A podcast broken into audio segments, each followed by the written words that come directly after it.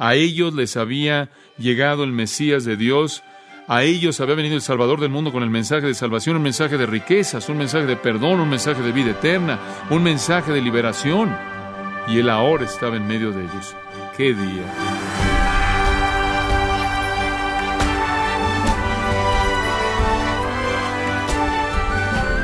En los Estados Unidos, el 15 de abril es la fecha límite para declarar impuestos. Desde luego, Usted no puede simplemente enviar una nota escrita a mano diciéndole al Departamento de Impuestos Nacionales que usted prefiere no pagar sus impuestos y de todas maneras salirse con la suya. Le guste o no, ellos ponen los términos, términos que usted cumple y si no quiere enfrentarse a las consecuencias, debe hacer lo que es correcto. Bueno, puede ser que usted no piense mucho al respecto, pero hay también términos cuando se trata de ser salvos, de llegar a ser cristianos. Puede que usted vea la vida de las personas y concluya que la religión, las tradiciones, las buenas obras, aun Jesucristo son importantes para ellas. Sin embargo, usted se pregunta, ¿ha aceptado a Cristo en los términos que Él ha establecido? ¿Saben ellos con certeza cuáles son sus términos? ¿Sabe usted a ciencia cierta cuáles son? El pastor John MacArthur en su presente estudio titulado ¿Soy yo la clase de persona que Dios salva? explica lo que es llegar a la salvación en los términos de Dios. Acompañemos al pastor MacArthur mientras finaliza este estudio aquí en gracia a vosotros. Cuando la gente sabe de Jesucristo y conoce los hechos de Jesucristo y no creen, solo hay una razón por la que no creen. Toda persona que rechaza a Jesucristo como Mesías y Salvador lo rechaza por la misma razón. Abra su Biblia al cuarto capítulo de Lucas, versículo 22. Y todos daban buen testimonio de él y estaban maravillados de las palabras de gracia que salían de su boca y decían, ¿no es este el hijo de José? Él les dijo, sin duda me diréis este refrán, médico, cúrate a ti mismo. De tantas cosas que hemos oído que se han hecho en Capernaum, también aquí en tu tierra. Y añadió, de cierto os digo, que ningún profeta es acepto en su propia tierra. Y en verdad os digo que muchas viudas había en Israel en los días de Elías, cuando el cielo fue cerrado por tres años y seis meses, y hubo una gran hambre en toda la tierra, pero ninguna de ellas fue enviado Elías, sino a una mujer viuda en Sarepta de Sidón. Y muchos leprosos había en Israel en tiempo del profeta Eliseo, pero ninguno de ellos fue limpiado, sino Namán el sirio. Al oír estas cosas, todos en la sinagoga se llenaron de ira y levantándose lo echaron fuera de la ciudad y le llevaron hasta la cumbre del monte sobre el cual estaba edificada la ciudad de ellos para despeñarle. Mas él pasó por en medio de ellos y se fue. Estamos asombrados, ¿no es cierto? ¿Qué está pasando? ¿Qué salió mal? Todo iba tan bien. Jesús leyó Isaías 61, 1 y 2a y después explicó, de acuerdo con el versículo 21, que hoy esta escritura ha sido cumplida. Esto es, yo soy el Mesías, yo soy el cumplimiento de todas las promesas mesiánicas. Y después él procedió a exponer el pasaje recitado ahí en los versículos 18 y 19. Y sabemos que hizo eso porque el versículo 21 dice que él solo comenzó diciendo, hoy esta escritura ha sido cumplida en sus oídos. Así es como él empezó y después le dio la exposición de esos pasajes y les mostró lo que significaban y cómo él las cumplía. En el versículo 24, y añadió, de cierto os digo, que ningún profeta es acepto en su propia tierra. Amén es lo que la palabra es en el griego. Solemnemente les asegura, es una manera de decir, les estoy diciendo la verdad, esto es realmente verdad. Ningún profeta es bienvenido en su propia tierra. Ningún profeta es dectos, aceptado en su propia tierra. Todos los expertos están fuera de la ciudad, ¿no es cierto? Es más esa familiaridad que da lugar al menosprecio. Ustedes saben, hay algo de concesión aquí. Creo que Jesús está haciendo algo de concesión. Él está diciendo, puedo ver que es difícil para ustedes superar el hecho de que soy alguien local, que yo crecí aquí, que soy el hijo de José y el niño de María, y que esta es mi sinagoga y ustedes me vieron aquí estos años de mi vida. Yo entiendo eso. Hay algo de concesión aquí, está cediendo algo. Y creo que hay algo de misericordia en eso, en el caso de Jesús. Entiendo que ningún profeta es bienvenido en su hogar, y eso, por cierto, es una frase que se repite año y medio después, cuando regresó a esa sinagoga, dice lo mismo, como se registra en Mateo 13:57 y Marcos 6:4. Él también la usó como se registra en Juan 4:44. Entonces, hay varias veces en las que él se refirió a esto. Y como dije, es una concesión, está cediendo. Entiendo que humanamente hablando, ese es un factor. Entiendo eso, la naturaleza humana. Pero en este punto, Él hace una transición brillante. Y quiero que escuchen con atención. Lo que está usted por oír aquí es profundo. Él hace una transición.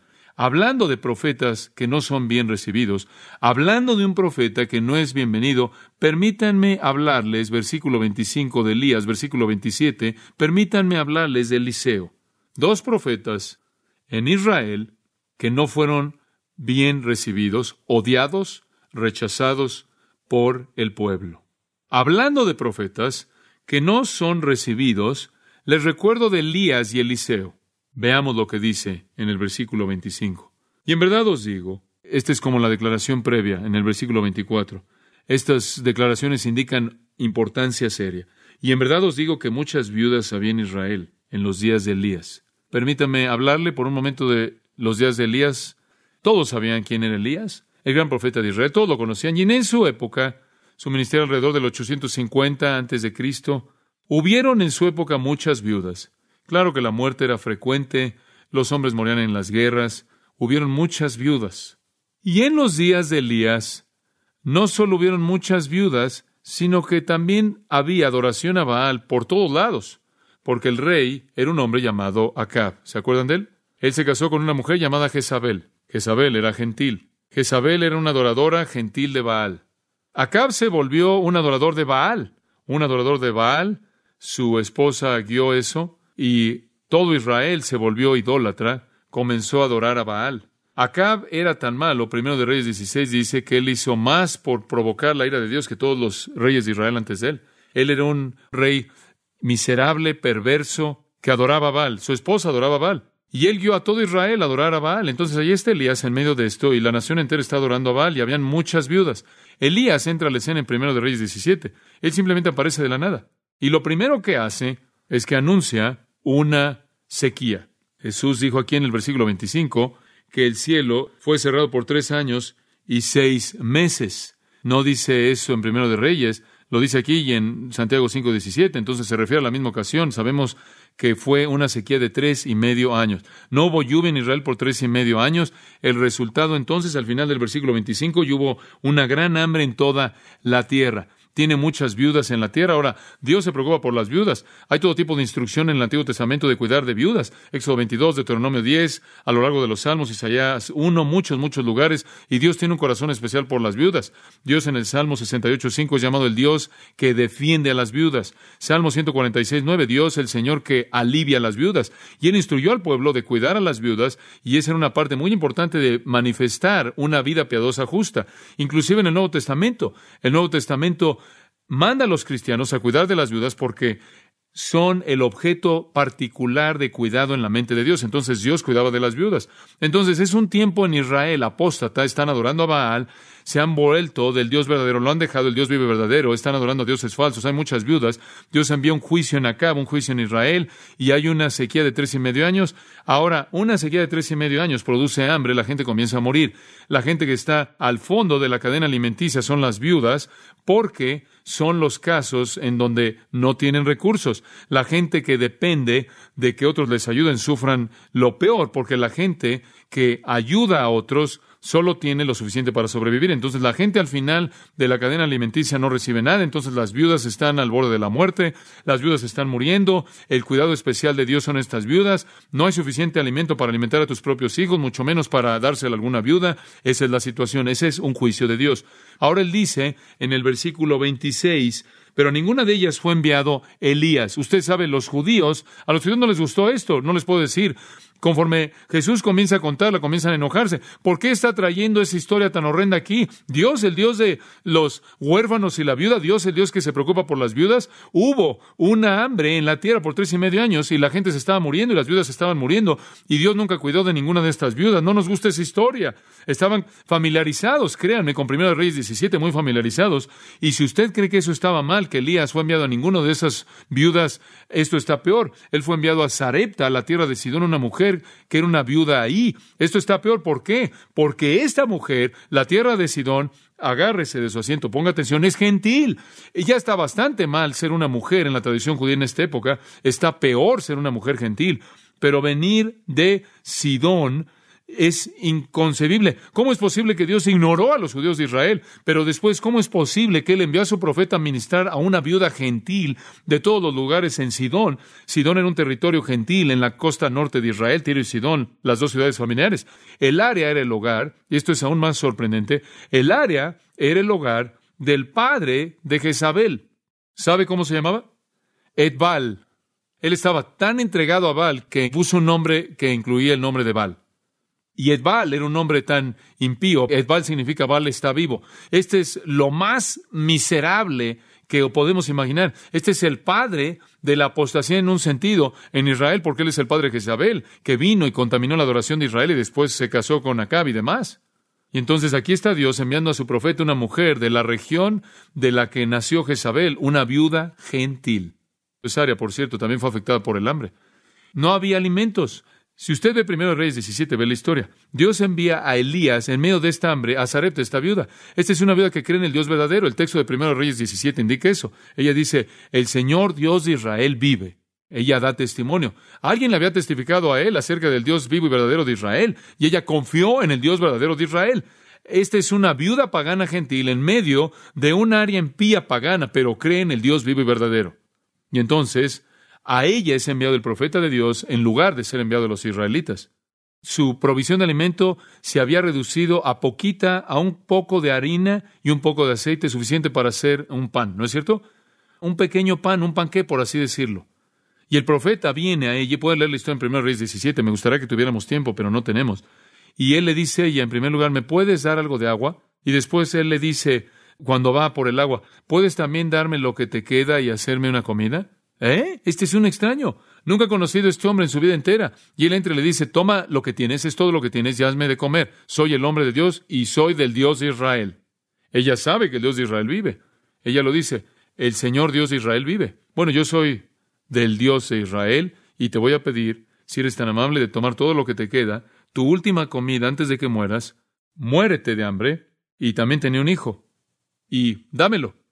Usted sabe, si ella hubiera estado en la sinagoga de Nazaret, ella probablemente habría dicho, oh, no, no, no, no, no. Ah, ah, no, no, no. ¿Cómo sé que eres un hombre de Dios? ¿Cómo sé si vas a tomar eso y vas a hacer con eso algo que va a proveer para mí el resto de mi vida? ¿Cómo sé que puedo confiar en ti? ¿Podrías, por favor, ponerte de pie y aventarte al aire y hacer un milagro, hacer unas cuantas sanidades, curaciones? ¿Podrías hacer magia en algún lugar? Necesito ver algo para que pueda creer. Eso no habría probado nada si hubiera, si hubiera brincado en el aire, hubiera hecho algunas cosas fabulosas. Si él hubiera hecho algunas curaciones o lo que sea, no habría probado nada. La única manera en la que ella sabría si Dios supliría todo lo que necesitaría de por vida era tomar lo poco que tenía y encomendárselo a él. Ella se dio cuenta, por cierto, y ella no estaba en la sinagoga de Nazaret y probablemente fue algo bueno o podría haber sido influenciada por la actitud de la multitud. Probablemente ella pensó así, bueno, Solo me queda una pequeña taza, un poquito de aceite, es todo lo que tengo. Si se lo doy y es un hombre de Dios, entonces tendré vida. Y si no, solo tendré una comida menos y moriré medio día antes. De cualquier manera voy a morir. ¿Qué tengo que perder? Es una manera bastante apropiada de pensar, ¿no es cierto? Lo único que me queda es una comida. Estoy destituida, privada, estoy desesperada, estoy en pobreza, no tengo a dónde volverme. Si no confío en el Dios de Israel que vive y no confío al hombre de Dios, de cualquier manera estoy muerta. ¿Qué es mediodía más? Pero si es el hombre de Dios y si Dios lo envió, entonces tengo vida. La única manera en la que ella podía saber no es que si él brincaba en el aire y daba vueltas varias veces. No es si salía y curaba a algunas personas. La única manera en la que ella sabría que el Dios de Israel le daría todo lo que necesitaría era si tomaba lo que tenía en su pobreza y confiaba en él. Y así fue. ¿Y se acuerda de la historia? E hizo el pequeño pan, el profeta lo comió, y lo que pasó después es que su barril nunca estuvo vacío. ¿Se acuerda de eso? Fue lleno de manera sobrenatural todo el tiempo. Y el barril de aceite nunca estuvo vacío, simplemente seguía llenándose, llenándose, llenándose. Esa es una analogía de la vida espiritual y la provisión. Ella tomó lo poco que tenía, se lo dio al hombre de Dios y ella recibió como devolución de esto vida, vida permanente. Y después el Señor hizo otra cosa asombrosa. Su hijo se enfermó y murió, ¿recuerdan?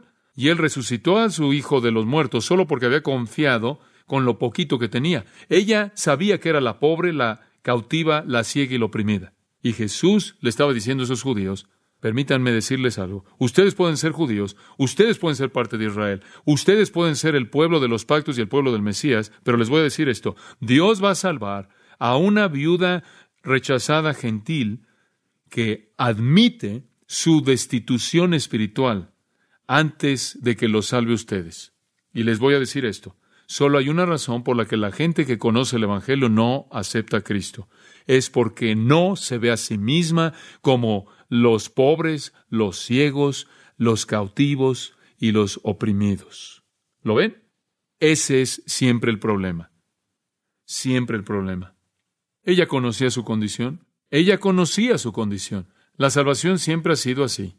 Siempre ha sido que Dios salvará judío o gentil cuando llegan a un punto de destitución espiritual, de privación espiritual y lo saben. Y ella solo sabría si ese era el hombre de Dios, si confiaba en él. Ahora escuche esto cuidadosamente, mucha atención. ¿Sabe cómo los judíos en la sinagoga ese día podrían haber sabido que Jesús era el Mesías? O dijeron, haz algunas cosas como las que hiciste allá, sean algunas personas, usted sabe, no, no, no. ¿Sabe cómo ellos habrían sabido si Jesús era el Mesías? Muy simple que admitieran su pecado, le hubieran pedido que lo salvara y ver si lo hacía. ¿No es cierto? Ese es el punto. ¿Quiere saber si Jesús puede salvarlo del infierno? Pídale, entréguele su vida. Esa es la única manera en la que usted jamás sabrá. Puede ver todos los milagros bajo el sol, puede ver falsos milagros o lo que sea, puede ver todo el desfile de cosas, no va a convencerlo. Solo hay una manera de saber que Jesús puede salvar su alma del infierno y cambiar su vida y enviarlo al cielo eterno con todos sus pecados perdonados, y eso es tomar esa pequeña vida miserable, impía, y entregársela a Él y ver lo que Él hace con ella. Y Jesús no había terminado. No les gustó esto en absoluto. Ellos están enojándose más y más. Ni siquiera les gusta el hecho de que les está contando estas historias. Versículo 27. Y muchos leprosos habían en Israel en tiempo del profeta Eliseo. Eliseo siguió a Elías y ese fue un tiempo 850 al 790 antes de Cristo en el que la enfermedad fue un problema cero. La lepra es una palabra categórica, es un término amplio, identifica varias enfermedades antiguas de la piel, todo desde enfermedades superficiales a enfermedades serias. También puede incluir lo que ahora se llama lepra, pero realmente es lo que la mayoría de la gente quiere decir con la enfermedad de Hansen, pero incluía todo tipo de enfermedades de la piel descritas en Levítico 13 tendían a ser enfermedades que desfiguraban a la gente, normalmente enfermedades contagiosas, y hacían que la víctima fuera inmunda y la aislaba de toda comunión, toda actividad social, lo aislaba de las familias, los aislaba debido a que se consideraba que había contagio en estas enfermedades. Israel tenía muchas, muchas personas así con estas enfermedades. Y fue en el tiempo del Liceo, y tampoco querían el Liceo él no tuvo honra en su propia tierra, así como Elías tampoco la tuvo. La gente todavía estaba adorando a Baal, le habían dado la espalda al Dios vivo verdadero, y junto con eso vinieron lepras en todos lados, y en el versículo 27, muchos leprosos había en Israel en tiempos del profeta Eliseo, pero ninguno de ellos fue limpiado, sino Namán el sirio. Oh, ellos odiaban esta historia. Ahora, ¿qué estaba mal con Namán? Namán era el comandante en jefe de una sección conocida como Aram. Él era un soldado, era un soldado muy importante. Él comandaba un conjunto de tropas que siempre estaban atacando a Israel y venían, cruzaban la frontera y peleaban y aterrorizaban y atacaban a Israel y tomaban a prisioneros y se llevaban a los prisioneros de regreso a Sirio. Él era un gentil, él era un gentil y peor que eso, él era un leproso, él tenía lepra, él era impío, él era menospreciable en todo sentido. Y en uno de sus ataques, esto está en las historias de Segundo de Reyes 5, en los primeros 14 versículos, puede leerlo, él se llevó a esta niña, uno de los cautivos, y se volvió su sierva en su casa para ayudarle a su esposa. Ella tenía una gran actitud, ella sabía de su lepra y ella le dijo, necesitas ir a buscar al hombre de Dios, Eliseo, porque Dios te puede sanar. ¿Y sabe usted lo que sucedió? Él empezó a creer en el poder del Dios de Israel y eventualmente a través de algunas situaciones, no voy a entrar a todo esto, terminó conociendo Eliseo. Él es un enemigo, él es un gentil, alguien que ha saqueado y atacado y matado y ha robado a Israel y eres un leproso. Este es un un rechazado de todos los rechazados. Y Eliseo le dice, el Dios de Israel está dispuesto a sanarte, lo único que tienes que hacer es ir al río y entrar ahí y zambullirte siete veces. Un predicador tituló un sermón de esto, siete patos en un lago sucio. Y eso esencialmente lo que le dijo que hiciera. Ve ahí a este río sucio, simplemente sumérgete siete veces. Y él dijo, lo voy a hacer. Él estaba furioso.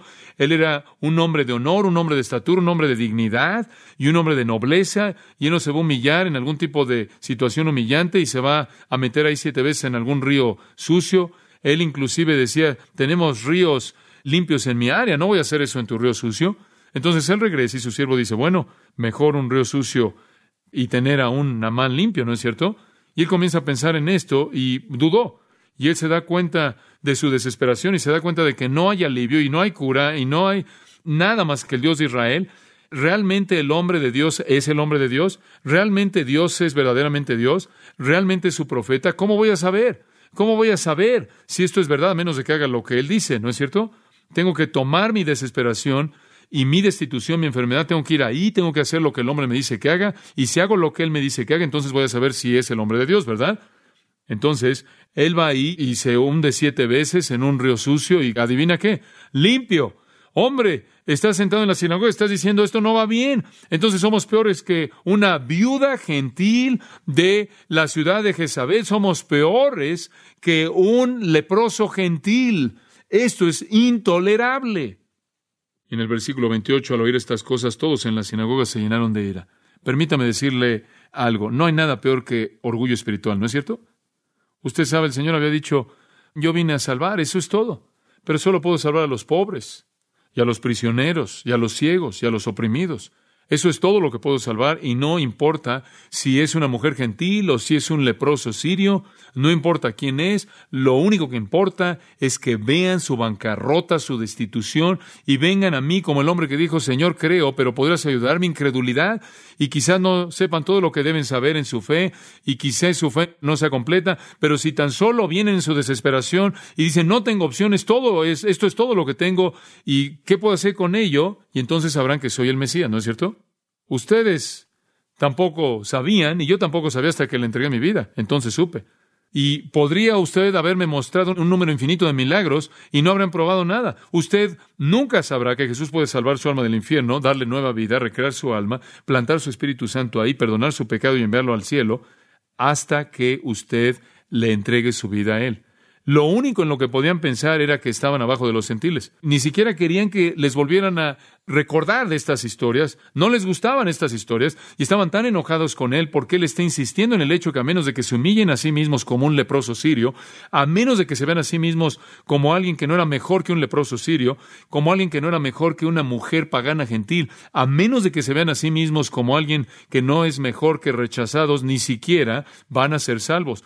Y eso es absolutamente intolerable para ellos, ir a alguien que es un judío de por vida, que ha asistido de por vida a la sinagoga, un judío serio devoto y le digas, tú no eres mejor que un pagano, tú no eres mejor que un leproso gentil rechazado. Es inconcebible porque están tan comprometidos con la justicia personal que es parte de un sistema de obras. Y entonces, en el versículo 29, levantándose, de pronto se levantan ahí en la sinagoga que estaba llena y lo echan fuera de la ciudad, se aferran de él, como en una multitud que lo quiere linchar, y sale de la ciudad, lo llevan ahí al monte en donde había sido construida la ciudad. Nazaret está en una ciudad, muchos montes, pero este está en una pendiente, no sabemos en qué parte, pero encuentran un lugar en una parte del, ahí del monte en donde la ciudad había sido construida para poder aventarlo. Y Deuteronomio 13 decía que si tienes un falso profeta puedes hacer eso, matarlo. Estaban tan atrincherados en su sentido de justicia personal, de que ellos eran buenos por sí mismos. No querían ver su pecado.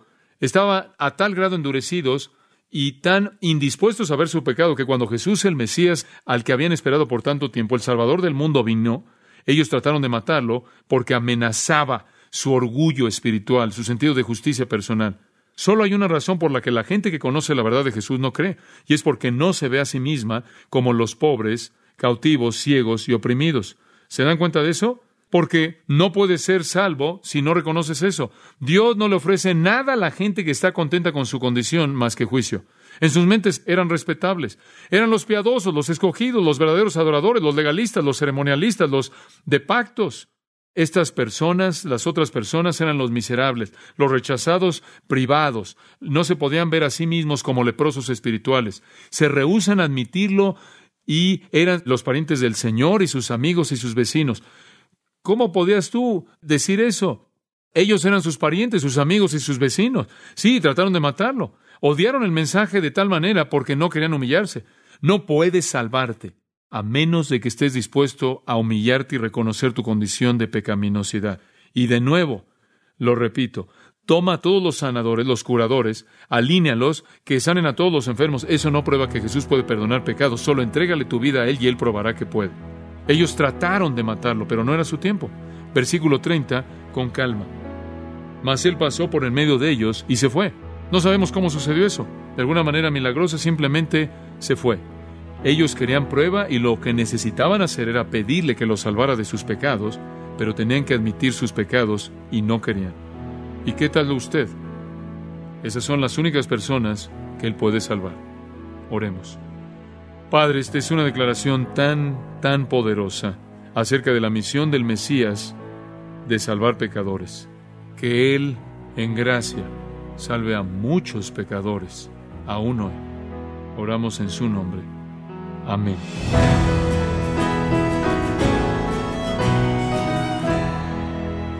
Este ha sido John MacArthur finalizando su estudio titulado ¿Soy yo la clase de persona que Dios salva? Quiero compartirle que tenemos a su disposición Fundamentos de la Fe.